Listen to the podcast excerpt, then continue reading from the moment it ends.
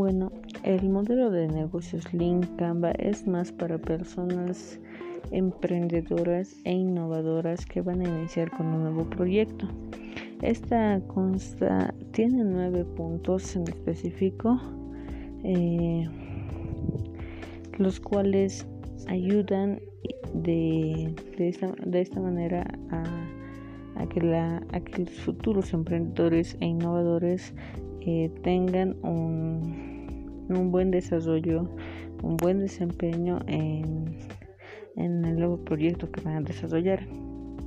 Esta consta, como dijimos, de nueve puntos. Eh, bueno, una de ellas es la propuesta de valor. Esta es la que resuelve más los problemas, las busca las necesidades de sus clientes. El segmento del cliente, que es otro punto, es quien va a detallar a qué, a qué personas va el producto, eh, donde el cliente debe conocer donde el cliente se debe de reconocer, en aquí también se debe de reconocer el eh, geográficamente, demográficamente, así también como el sexo, la edad, eh, si hay más clientes mm, de sexo femenino, masculino, así para segmentar más su mercado. Otro de los puntos son los canales. Estos son quienes definen cómo el producto llega a sus clientes y cómo los va a relacionar. El otro punto es el flujo de ingreso, que esto tiene más que ver con el cómo ganar dinero, eh, con qué los clientes también lo van a cancelar el sistema de pago que les va a ofrecer así para que el cliente esté cómodo al momento de adquirir el producto o sea, cosa de que no haya mucho, mucho problema.